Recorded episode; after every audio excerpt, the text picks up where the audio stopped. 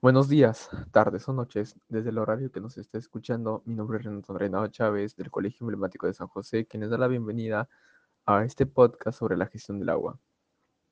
Para empezar, el agua es un recurso muy usado por el ser humano, ya que es indispensable para nuestras actividades. Lamentablemente, alguna cierta cantidad de personas no se dan cuenta de estos recursos limitados hídricos.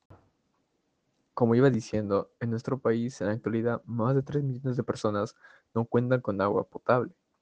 Pues porque claro, algunas personas, como ya lo repetí antes, no piensan en el daño que les está generando a las demás personas y cómo lo desperdician esto. Y es, este problema puede ir aumentando mediante pasen los años si es que seguimos así. Sin embargo, eh, el Perú es uno de los 10 países más ricos en el, en el mundo de agua, con agua potable.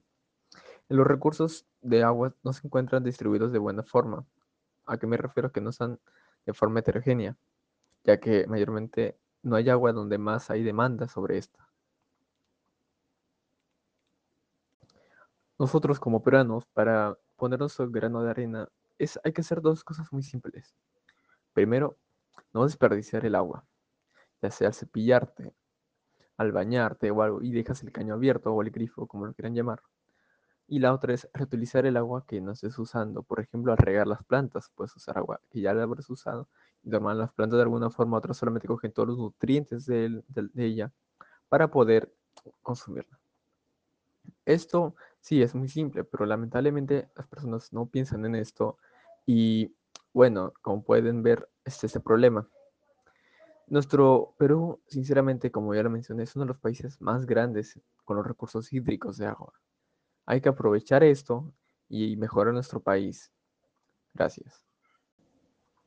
Un buen ejemplo sobre esto son los carnavales que se celebran, eh, donde se desperdicia bastante agua, ¿no? Como podemos ver, los globos, en bastantes cosas que se pueden usar como ganadería acá en nuestro país. Pero bueno, lamentablemente nosotros no pensamos y esa ya es culpa de nosotros por tener una mala costumbre a la hora de realizar algunas celebraciones, ¿no? Es un caso muy, muy, muy bueno que es para tomarlo en cuenta.